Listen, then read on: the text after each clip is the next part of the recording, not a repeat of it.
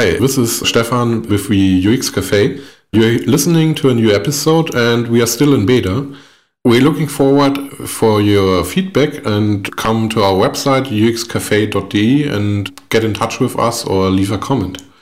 And now uh, enjoy the new episode. UX Cafe. Okay, welcome to UX Cafe. My name is Tom, and I'm here with Holger. And Stefan. Okay, this week uh, you're about to hear a talk from UX Camp that took place in Berlin in May again, and this time it's Holger's talk, and it had something to do with songwriting. How did that fit into the UX Camp, Holger? That's the idea behind it. I was I wanted to give a talk on creativity because I think UX is definitely a creative line of work, a creative field, but uh, creativity is rarely understood and, and, and rarely taught, I'd say. So I don't really understand it either, but I sort of made my way of, of understanding it and I wanted to share that.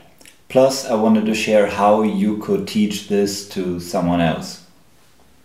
And uh, everybody there, as I remember, had a lot of fun. So enjoy. All right. Welcome to How to Write a Perfect Pop Song. And I. How to write the perfect pop song, exactly. And I just gotta say, we'll get to the writing a pop song part right now and to the perfect part at the end of the presentation. I'm uh, Holger Eggert. I work as a freelance UX designer in Berlin. I work with the web since, I don't know, 1998 or so. And um, I used to do uh, programming, coding stuff, and design stuff, and now I'm uh, for, I don't know, four or five years or so uh, working as a UX designer. In German, we call that Konzepter, which is a more low key term for pretty much the same thing.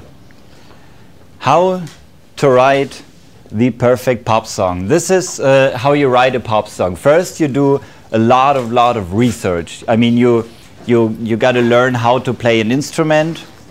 You got to pick a theme you want to write about. Maybe you you'll find some some clever lines, or maybe you'll find some rhymes already, some nice words you want to use. Bless you, in your pop song. And uh, then you write the song, and then you play it and then you find out the the clever pop song you wrote might be shit, might be bad. So uh, you might go, oh my god, or you just could rewrite your song, which is what pretty much every musician does. They say uh, great songs are not written, great songs are rewritten.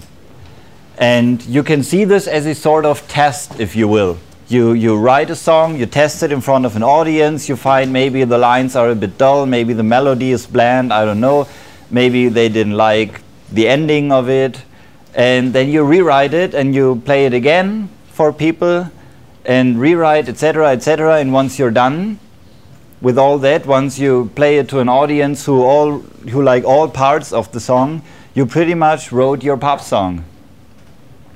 And this here, this cycle, this iterative process of rewriting, playing, slash testing, is something we all are very familiar with. This is uh, how we do our UX work.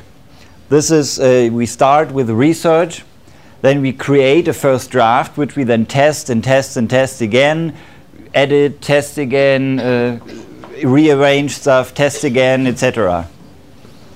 And the first part of this, uh, of this process, the research part, is very, very well known. I mean, there are lots and lots of methods you can use, lots and lots of processes to apply, lots of tools that help you there. I mean, look at every, I don't know, blog on the web on UX or look at every conference. You have lots of chatter about the proper methods. And this is, uh, uh, to me, this always sounds like musicians comparing gear. If only I had a better gear, I would be the perfect musician. And the third part is also pretty fairly known, the testing part. I mean, you all, I hope so, hopefully know how to do a small hallway usability test, how to grab someone, show him what you're doing, and just say, hey, how do you like it? How could I improve it? So research is known, testing is known. What I want to talk about is this part in the middle. How do you just write a song? How do you create your first draft that you can then test and test again? This is something I don't know. I maybe that's just my impression. This is something that's uh, not a lot of uh, talked about. I'd say I don't know. I always hear methods, methods, this, method, that, and that's probably just me, judging from your reaction. so how do you how do you come up with your first draft? How do you do this? And I brought an example with me, which is from a song you all probably know. It's called "Feel" by Robbie Williams. If not, you might have just heard it. And it starts with these four lines. Come on, come in. come on, hold my hand. I wanna contact the living. Not sure I understand this role I've been given. That's the, the beginning of the song. And what did they do there? They, they had, took a, th- a certain theme Robbie wanted to sing about. In these lines, it's pretty much getting to grips with the world again, taking first steps back into, I don't know, reality, getting back to life, I don't know. And uh, apply and write about this theme. Pick, write something, pick some lines you like. This, this sounds good. Maybe this goes together with this. I don't know. And uh, um, if, you, if you're not sure how to write about it, you can always describe it in a different way. I mean, it's, it's hard to sing a song about I love you, but it's, it's uh, much easier to sing a song about how great someone is, how, how, how good someone feels when he's with someone else, etc. Pick, I don't, pick metaphors. That's what they did here. He didn't say, I want to get back to, to reality. I want to get back to, I want to get my grips on the world again. He said, he thinks, I want to contact the living. This is not what you would normally talk in your daily life. This is what he thinks about. This is, uh, uh, is his metaphor for his theme. And to make it easier to sing and also to make it more pleasur- pleasurable to the ear, these lines rhyme. I mean, you have hands with understand, living with giving. This is called an, a cross rhyme where you have A, B, A, B. You can also do A, A, B, B or A, B, B, A, or I don't know, you, you probably all know a limerick. This is A, A, B, B, A. This helps with making it more easy to sing, more pleasurable for your ears. And once you do that, you'll pretty much come up with something interesting. You did all your research and then you just start writing about it. Pick some lines that are you think are, are, cool arrange them together see what goes well together see if you can make it rhyme see if you can make it in the same uh, rhythmic structure. So he here he has shorter line followed by longer line then again shorter line longer line etc another example this, these are the whole lyrics of the song. You don't have to read them, but uh, uh, you get the structure of the song. It begins with something what I, I'd call A for now, which is the first verse. Come on, hold my hand, etc., etc. And then, once uh, uh, the first verse is up, the first chorus comes up. This is what I call B. I just wanna feel real love, etc. And uh, this repeats. So he, he first got a part A, the first verse, then a short B part, the first chorus. Here it's uh, the first time the chorus comes up, it's only four lines, it's very short because you don't want to tire of it too soon. You will be tired of the chorus at the end of the song. and then back to A. Now with a slightly different music. I'll get to that in a moment and then B again. Now B is longer. Now B, the, the chorus, the second time it comes up, it has eight lines. So the song's already established. The, the, the verses are pretty much up by now. They, they're all, uh, uh, th he's all through the, the verses, the first and the second one. Now he's at the second chorus, the, the second long B part. Now he's going full force. I just wanna feel. And this you can do only for so long. I mean, to, to repeat A, B, A, B, makes it pretty interesting, but only for so long. And then he has a, uh, he has a short break in the song, which I call the C part. This is where a small guitar solo plays, just to break it up a little, just to make it interesting. In American culture, this is called the middle eighth part. This derives back from Tin Pan Alley. Don't care, look it up.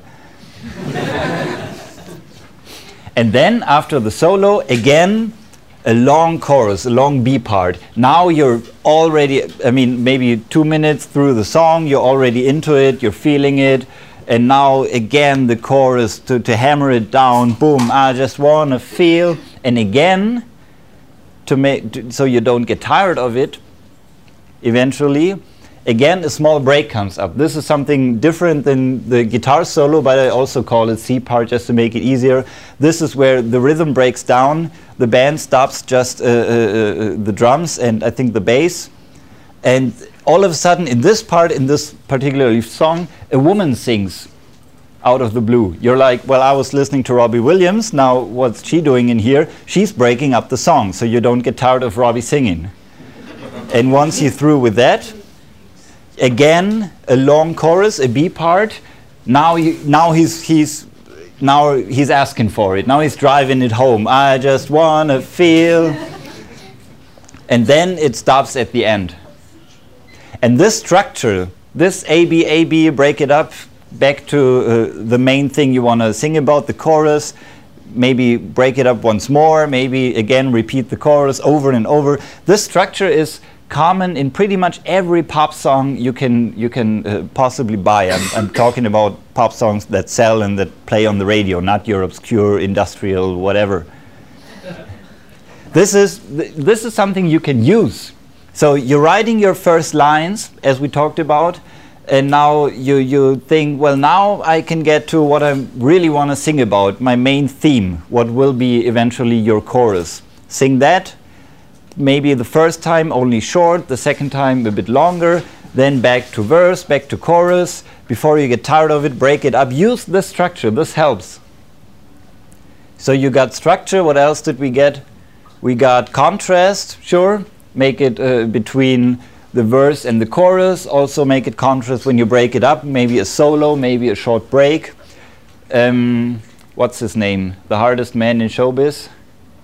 James Brown. He was famous for breaking up the song all the time. He was he was going full force. I'm the funky drummer, and then and then he he asked his band to stop and only have the drums go on and on, which eventually became the basis for drum and bass and hip hop because everybody sampled these four bars of of, of drum playing. And then he slowly reintroduced the band just to break up the flow of the song. Repetition helps. People say. Uh, repetition is the mother of all music because you you you familiarize with stuff you know and, and once you hear something over and over again you know it better and eventually you like it better. Maybe you can even sing along. This helps. But don't uh, overdo it with the repetition of course. Uh, keep contrast in mind and your whole structure. And you'll do pretty fine just doing that. Now for the music part of it. This is the waveform of the song as it appears on the CD. If you were ripping the CD, this is uh, what you'll get. It starts fairly low. This is just the piano playing. And these bars, these, these spikes, this is Robbie singing the first verse. Then it gets to the first chorus. Again, verse, here's the chorus. Here's the first break right before the uh, guitar solo here again chorus, here again a short break where the lady sings, and here again chorus and fade out uh, with the last co chord of the music. And below that, I try to, to plot, let's call it the energy level of the song. So it starts out fairly low, then uh, it's just Robbie and, and piano, and then when he comes to the first uh, chorus, strings come up all of a sudden here i just want to feel and then it gets down it comes down back again a little where the second verse starts and now the band proper starts. The whole song basically then only starts. The drums kick in the, the bass kicks in the guitar comes up etc this is sometimes called a re-intro. When you have your song, you, you want to start off with the verse, you want to get to the first chorus very quickly so people recognize your song, and only then, uh, uh with a re-intro, you, you start with the whole band, etc. And then the energy rises again up until the second chorus, but you can only rise your energy level so long. You have to break it down. Because if you would only build up the energy and add and add and add, maybe at the end you'd have to scream and, and I don't know, it will be a mess.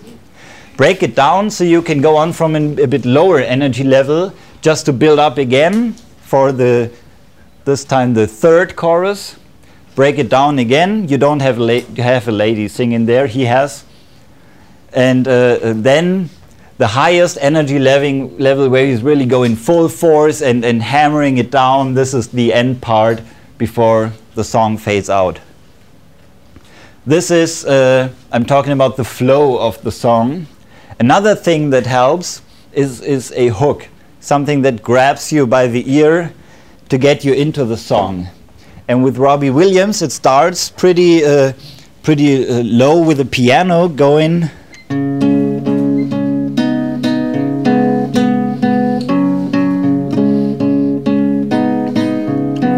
Come on, hold my hand, etc., etc.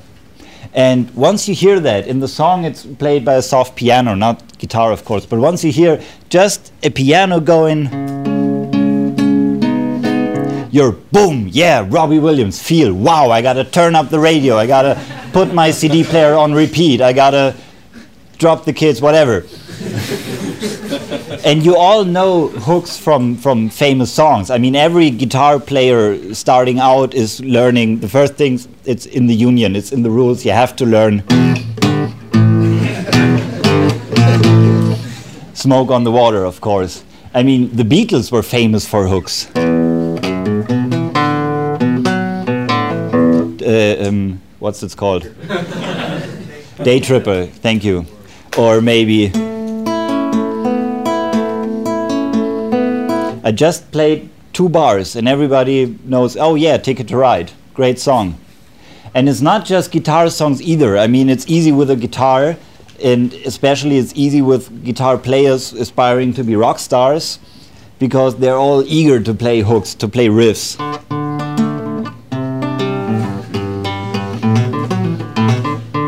You all know this, um, um, Sweet Home Alabama by Lynyrd Skynyrd but it's all, it also applies to other forms of music. I won't play another example because uh, I'd go to I don't know synthie-based music. You got this as well. I mean, you even got this in hip hop. I mean, look at Snoop Dogg, Snoop Dizzle. He has a song called "Drop It Like It's Hot," and it's pretty much only a drum machine going, and then he clicks his tongue. When it gives the attitude, drop it like it's hot. You know this if you know the song. And this hook grabs you into the song. This makes your song stand out from the pack. And this helps. So, what have, yeah. Thank you. So, chords in the chorus, what he's playing, we are back at Robbie now. He, he starts with an, he has an F and this, uh, uh, these little numbers behind the, the, uh, the letters are what's called the form of the scale. I mean, it, it means the scale pretty much starts at 1, and this is F, so you got, and then you got a C. On the sixth step of the scale, you got a D minor. And then back down on the fourth step, you got a B flat. And if you play this,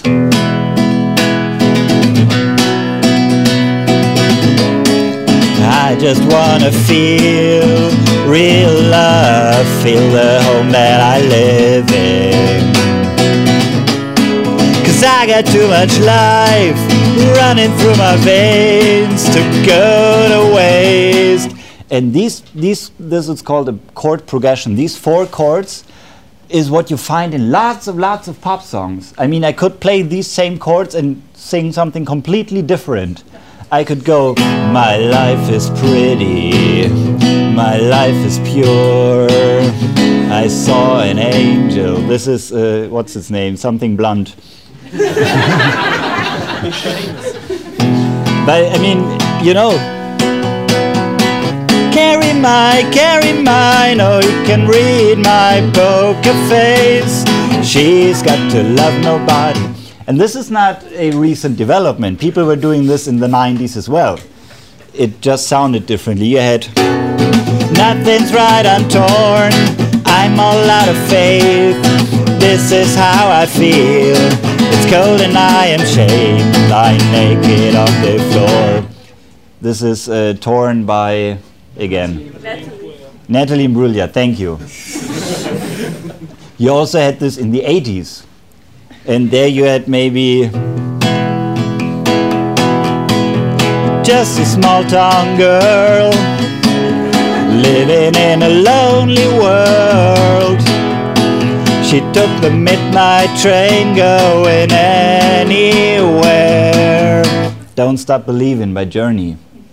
And this goes back further. We'll, we'll in the 60s maybe. we, we skipped the 70s because you had classic rock that took an half an hour per song and then you had disco. but in the 60s you had when I find myself in times of trouble, Mother Mary comes to me, speaking words of wisdom, let it be. Again, the Beatles. So, use this.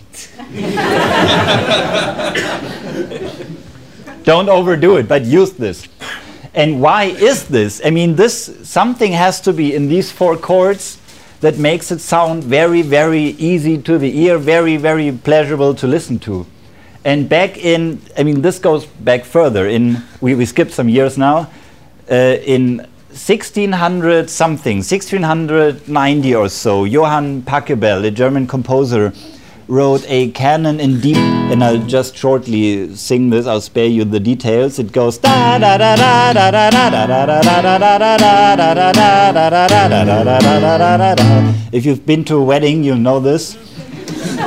And uh, I'll stop now with, with the four chord stuff. You can look it up on YouTube. It's all over. There are people playing it. Go to YouTube, look for four chord song, or look for Pachelbel Rant, and you'll find it. And you'll find lots of lots of more. So, we got all this thing, and if you break it down into several devices, several, let's say, I don't, I want, don't want to say rules, let's say patterns you can use, you see it's, it's pretty easy to do. You got your research, you know what you want to write about, you hopefully know how to play an instrument. If not, these days it doesn't matter either. don't even have to be able to sing, I know and uh, use this to come up with your song. And use these chords. Maybe you can throw in something different if you want. And I don't say this so you, you rip off other songs. That's, that's not what I'm saying. I mean, I, I sang these songs for you. They were all very, very different. Even if I played them with the same chords, still, it, were completely different songs. But uh, you can pick stuff out of what other people are doing, what other songs are, are based on, what, what people apply to their methods of, of writing songs. But there's a head fake in all of this. And I love the idea of a head fake. I got this from the awesome Randy Pausch, who used this in his last lecture. I don't know if you've seen it, you should. And uh, head fake pretty much means you learn one thing and think about it as one thing, but in fact, it's about something else. And these things I told you about theme, structure, rhyme, hook, repetition, contrast, metaphor, etc. you know this stuff. You know this from your line of UX work. When you're doing your UX work for a website, for an application, for whatever, you're using some sort of flow.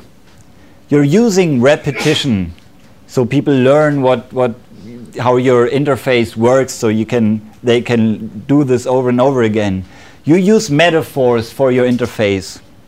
You use a theme. You use all this stuff. You know this already. So you hopefully you probably already know how to write a pop song. So these patterns, let's just stick with these patterns are not only patterns of songwriting, they're also patterns of UX work. And why is that? What does songwriting has to do with UX work? It's pretty simple. These patterns are pretty much what I call the patterns of creativity or patterns of creative work.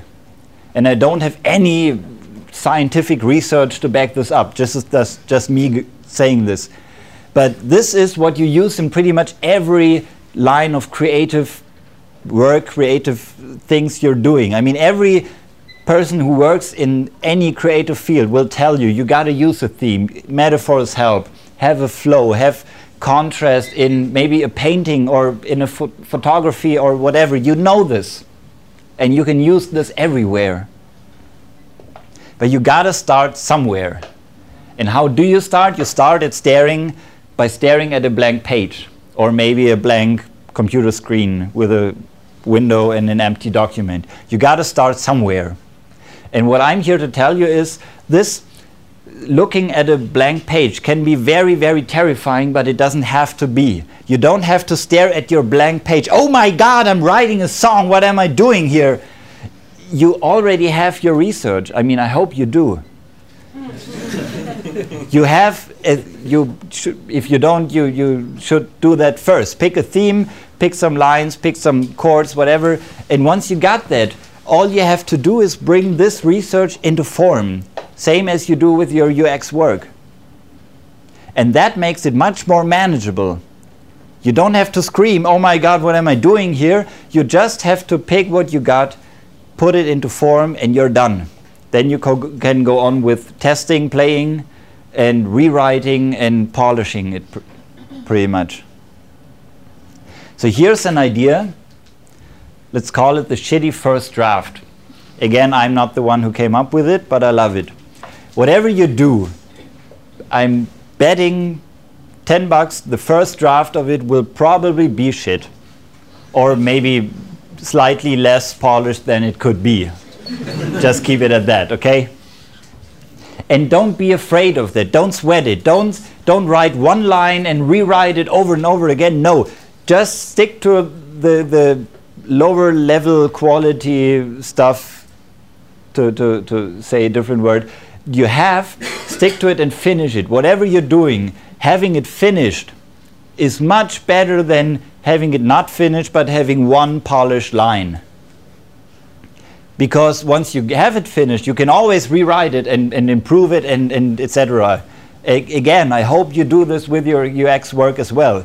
Come up with something fully knowing that it's probably not going to be in a way that you could present to your client. Just having something makes it easier to talk about it, to improve it, to discuss it, etc.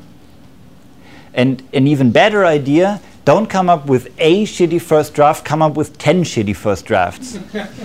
There's an example from the line of uh, psychology research where they had a pottery class, no, no, they had two pottery classes, and the teacher told the one class, I'm going to teach you pottery. At the end, I want one vase from you at the end of this course. And this one vase has to be the best vase you could possibly make. And you will get your grades based on how awesome this one vase is.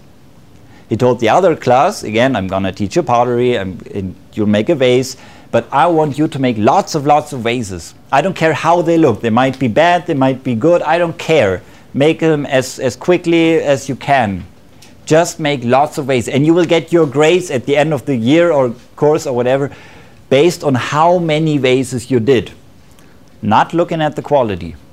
And guess what? From the second course, every student of the second course had at least one vase in his many vases that was way better than the one good vase from the first course the people had to do.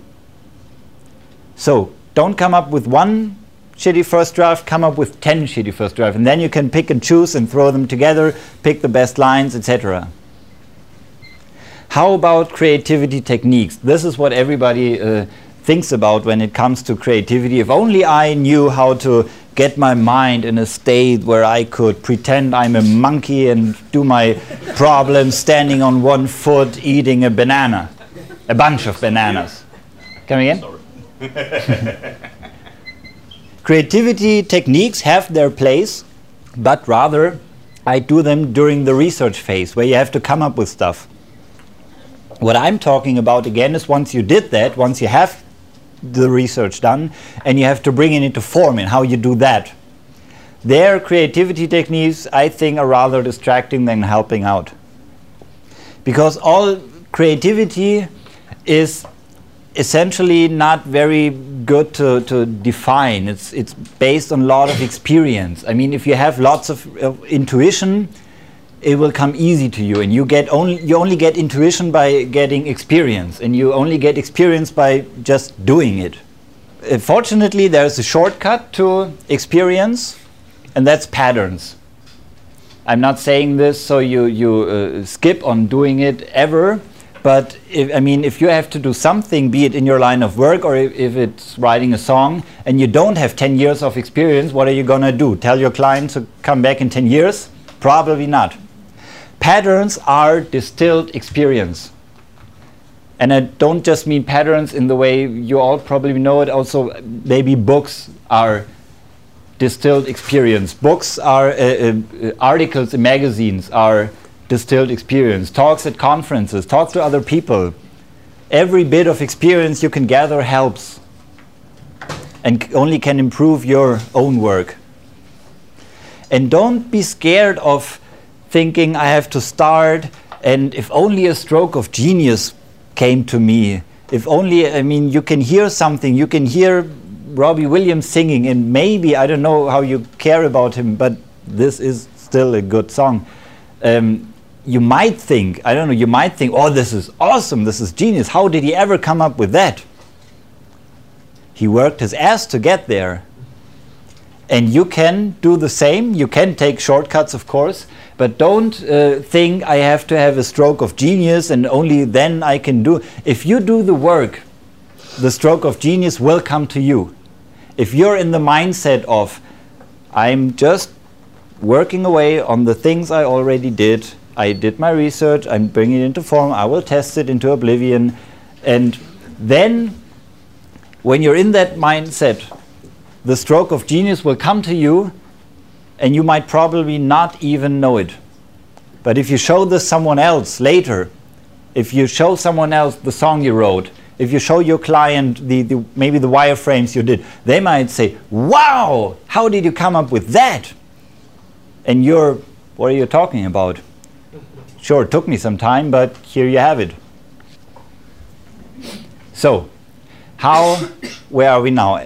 How can you do this? How can you apply this to your own line of work? I mean, first thing, use patterns. Use these creativity patterns. Use everything else. I mean, this is not the definitive list. There's probably lots of lots of more. Use this. Second, tell this your boss.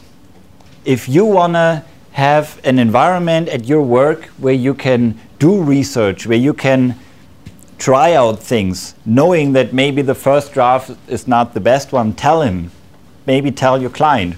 I've been to so many agencies where the, the UX designers and pretty much everyone were like, if only we got more respect from our clients, if only we had more time, and maybe if only we had more money as well. I mean, in most projects I've been to, it starts with the briefing from the client, and then it's pretty much immediately to the UX designers. Well, okay, you got to start with the wireframes. We have the designer waiting; he has to do stuff. We have the coders; they have to know where to start. And uh, everyone is. If only I could do some research, I'd be the genius here, but they don't let me. You can do very little things. You can do a very small research part. You can do a very small, I don't know, usability test and tell people about it. Tell your boss, tell your client, hey, look, I did this thing. It brought us these uh, insights. We applied these changes and it improved this way. Oh my God, what could I do if you let me do this for a whole week? Anything else? Yeah, write songs. it helps with lots of things in life. But there's a head fake again in here. I'm not only talking about songwriting to you and how you apply that to your UX work. Let's recap what we did here. We started out with an example, very specific. From that, we derived some patterns, some guidelines. We generalized it more and more and more until we arrived at the big idea, what I'm talking about. And then we tried to put that into context, how this relates to what you already know, your, your UX work maybe, and how you can apply this to what you're doing. This is a very handy way to teach something to someone. If you ever need to teach someone something, maybe about what you're working on, maybe you have to educate your client a little bit, this helps because you start with a very small thing, a small example. I started only with four lines from the song. And then you generalize it. And the beauty of it is you can stop anywhere. And the, the person you're teaching already learned something. If you only showed one example and told about how this improved, why, because, etc., and then you had to stop there. He already knows things. If you start right there with a big idea and you have to stop, he has no idea what you're talking about. From specific, go to general, go to big idea, and then put it into context to what the persons already know and how they can apply that. So, how do you write the perfect pop song? Very easy. We talked about how to write a pop song. To write the perfect pop song, you just repeat this 1,000 times. How long does it take? Pretty easy, right? I don't know how long. I'm up to maybe 60 or 70 songs in my life. But I'm sure if you do this a thousand times, you will write the perfect pop song. And if you don't have the time to do this a thousand times, maybe you will come up with something very, very cool a lot sooner. Because you did your research, you applied it, you didn't freak out, you just knew how to put this into form and then you played your song and the audience was nah so you rewrote it and you played it again. They were whoa except for the solo. So you just rewrote the solo. So you played it again and someone in the audience might go wow! Help me out here. Yeah. And someone might say ooh.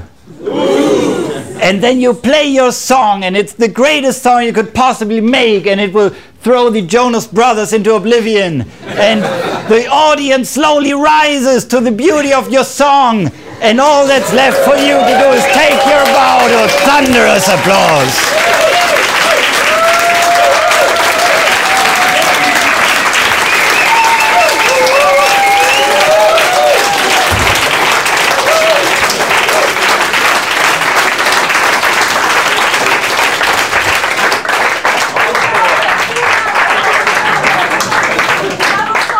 I'm sorry. I'm sorry about the cheesy ending. this is my email address. Write it down if you want. If we don't get to talk, write me and I'll make sure to come back to you. And now, are there any questions? So, is the argument there is no such thing as creativity? Creativity uh, is lots of things, and it's more often than not mistaken for a stroke of genius, which you don't need. If you just do the thing you won't notice, but after you're done, everyone else will go, wow, how did you come up with that? Anyone else? You probably want to get to the beer, right? Yeah. I just wanted to say it was an absolutely smashing talk. well, thank you. thank you. It's uh, and uh, and your demonstration with the different with the different books. Uh, that you played. It's just so uh, it's so refreshing to see stuff from outside the UX scene and not regurgitate like all all the persona and thing and stuff, and just see how, how it applies from a different um, thank different you angle. And it was really really cool. Thank you so much.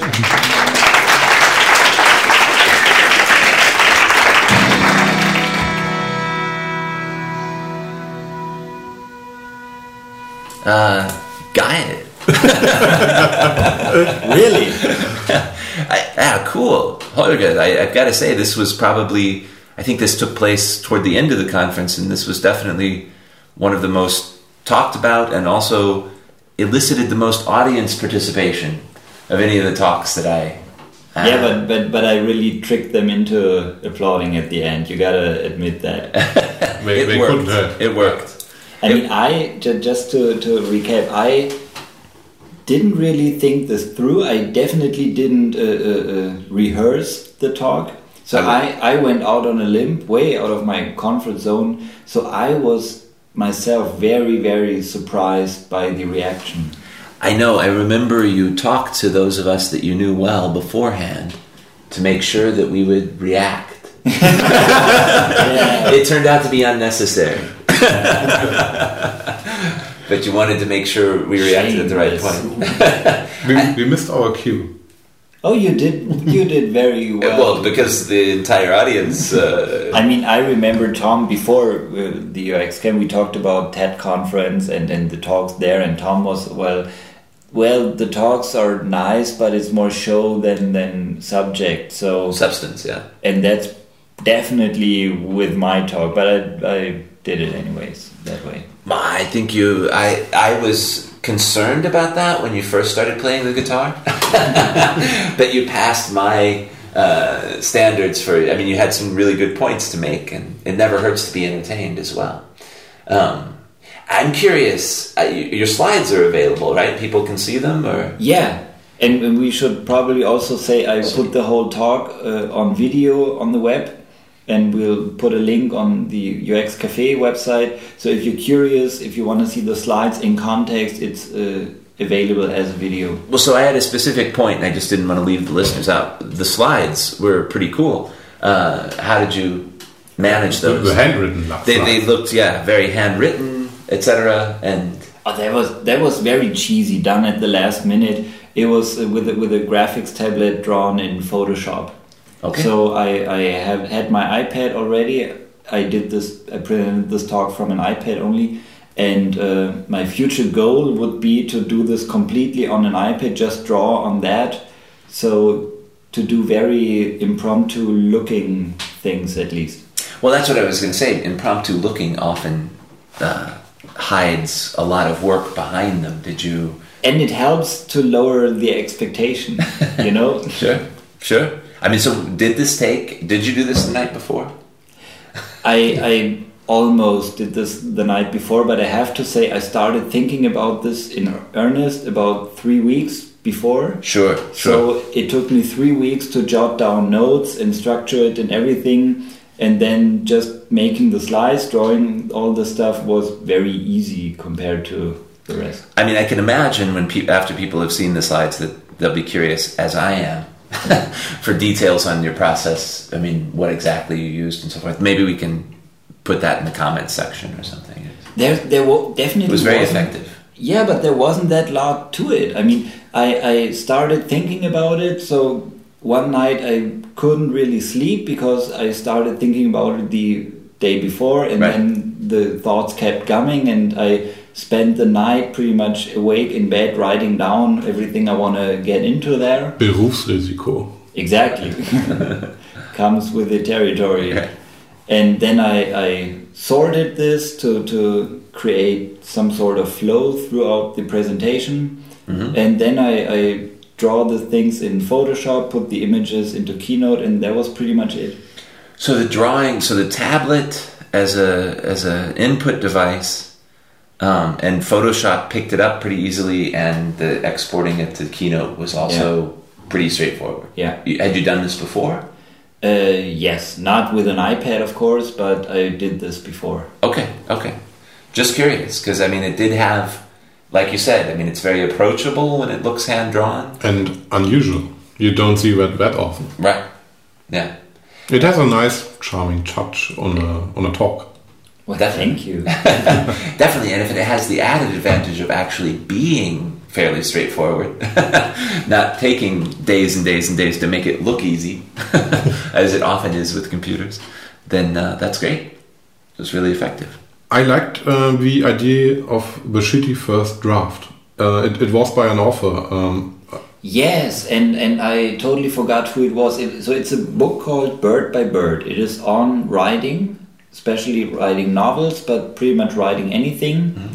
And uh, the author of the book told how she had to do a paper on birds in school, and she was totally bummed out by it and didn't know what to do, where to start, whatever. And her dad sat down with her when she was younger back then. She was like, "Well, where do I have to start?" And she he was just describe it bird by bird. And that's the title of the book. And she makes a huge deal of the shitty first draft in this book. Mhm. Uh, we will research that book and uh, we offer and put it into the show notes. We put a Yeah. link to Amazon.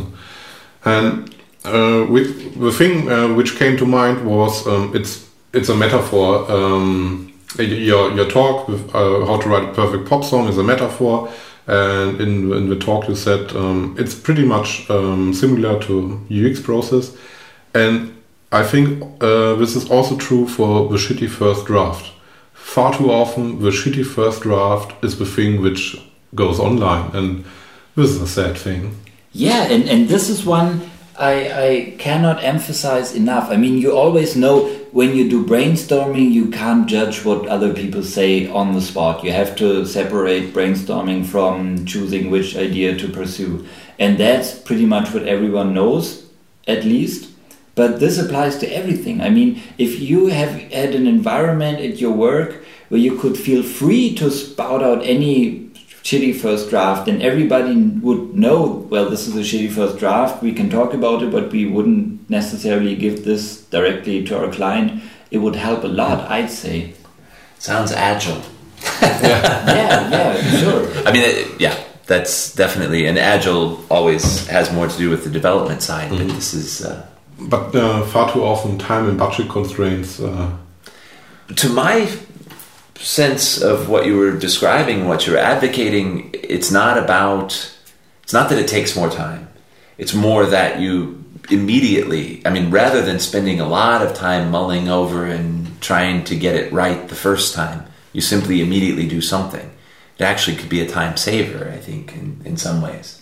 well it's always easier to to have something to talk about i mean in, mm-hmm. in the book bird by bird she ta- she talks about how it's easier to rewrite something than to write something Right. So instead of sitting in front of a blank page and, and being scared of that, I have to come up with something that's perfect on the spot. You just write down anything, and once you have it, you can rewrite it, and that's always easier. Mm-hmm.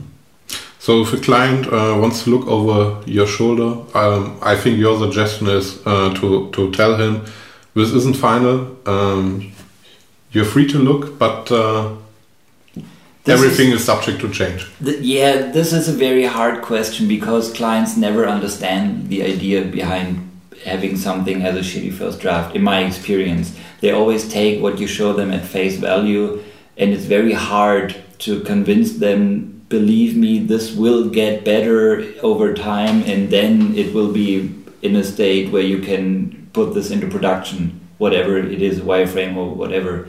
So I'm not sure if you have a client that buys into the idea of doing agile work or whatever, it's mm-hmm. it's cool. But if not, I'm I'm not sure.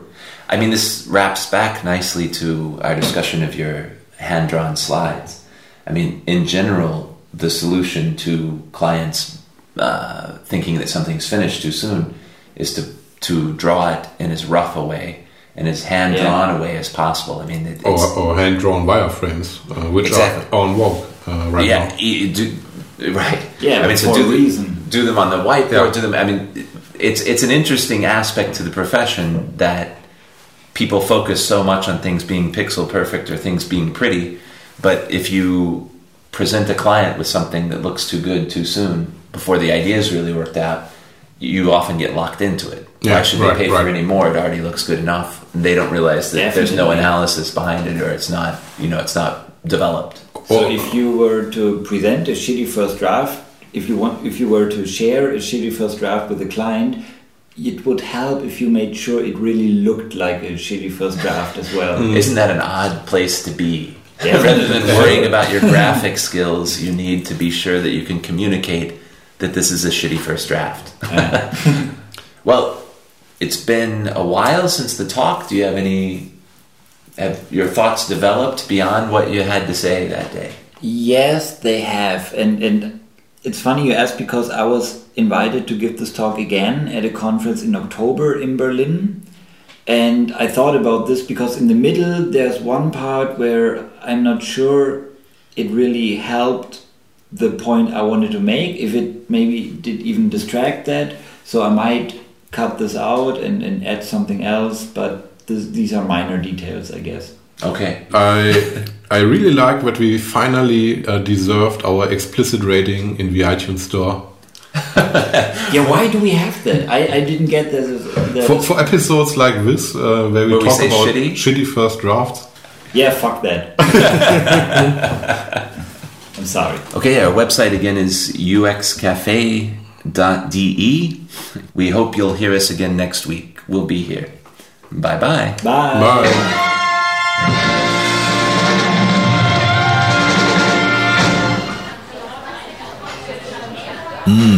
Bye. UX Cafe.